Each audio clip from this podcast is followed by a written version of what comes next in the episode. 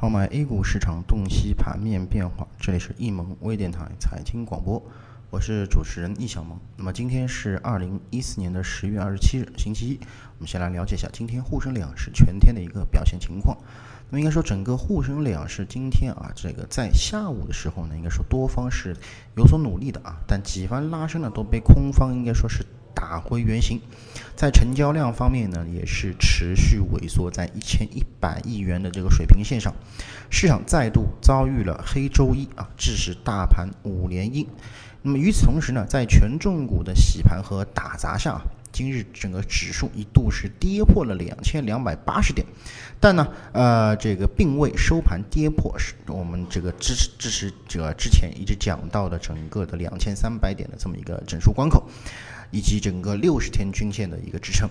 那么盘面上，整个摩托自行车啊全天是大涨啊，并于这个午后超越农药啊，涨幅嘛排在整个行业板块的第一。那么医疗服务啊、机械这个机械配件等涨势呢也相对比较理想。而在跌幅榜前四的都是权重板块啊，其中我们可以看到啊，金融类的三巨头啊占有了三席之多，券商股市形成领跌啊。那么概念方面，那和高铁相关的啊轨交信号今日是大涨，透析和一大批的这个军工类的题材啊，涨幅也是相对比较靠前的。而且由于双汇发展的这个跌停啊，这个导致生猪概念大跌。那么同时啊，参股期货啊，这个包括像浦东前滩啊等一些概念表现相对比较疲软。那么通过整个今天的一个走势上来看啊，那么大盘走势正好是回调在两千两百八十点形成止跌，短线的反弹呢啊，关注点啊应该是能否在后续啊支撑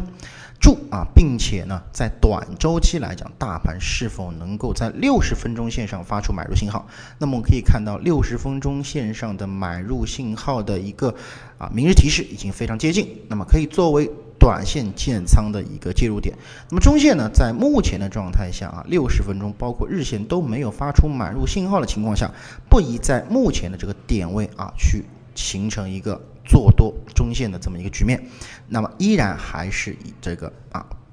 等待观望为主。